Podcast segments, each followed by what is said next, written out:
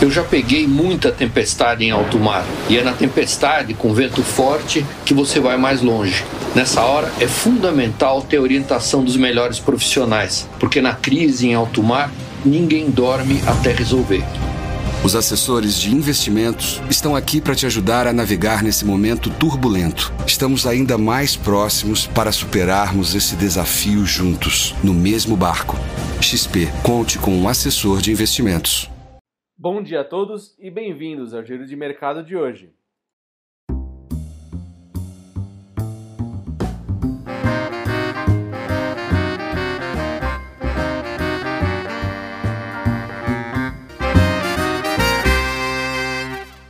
Depois de começar a semana na casa dos 96.765 pontos, o mercado seguiu confiante e até chegou a passar, por pouco, dos 100 mil pontos que aliás não batíamos nesse patamar desde o dia 6 de março, antes do agravamento do coronavírus.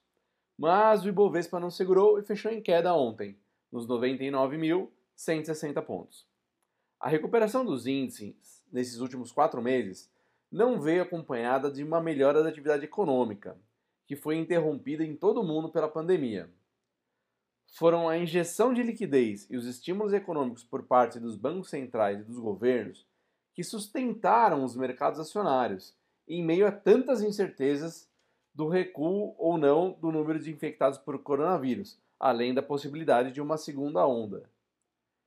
Fora tudo isso, os índices chineses bateram a máxima em cinco anos, o índice de tecnologia americano, a Nasdaq, marcou seu recorde histórico, ao contrário do S&P 500 e do Dow Jones, que recuaram, com os investidores temerosos, como eu disse, com o novo lockdown, em especial nos Estados Unidos.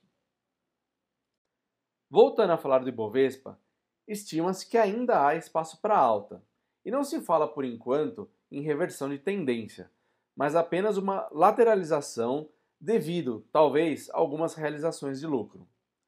A, moeda norte-americana, o dólar, que abriu a semana em R$ 5,31, fechou o dia de ontem na casa dos R$ 5,34.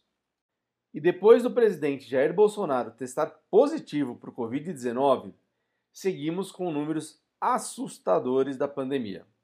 Só aqui no Brasil, são quase 1 milhão 760 mil casos confirmados, com um total de 69.250 mortes. Além disso, no período de apenas 24 horas, são 42.900 casos, que resultam, atualmente, em aproximadamente 1.200 mortes no mesmo período. E nessa manhã de sexta-feira, o mercado internacional continua indeciso e sem uma direção clara. Enquanto as bolsas americanas operam em queda, a Europa está subindo. E hoje temos aqui no Brasil a divulgação do IPCA de junho. E atenção!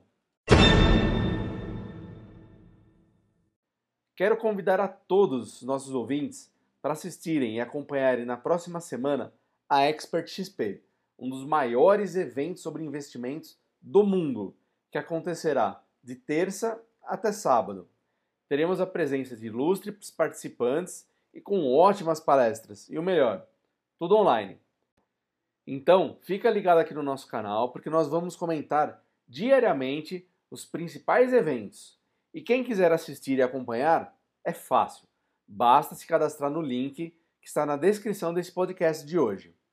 E nós vamos terminando o giro de mercado dessa sexta-feira. Desejo a todos um bom dia, um ótimo final de semana e até segunda.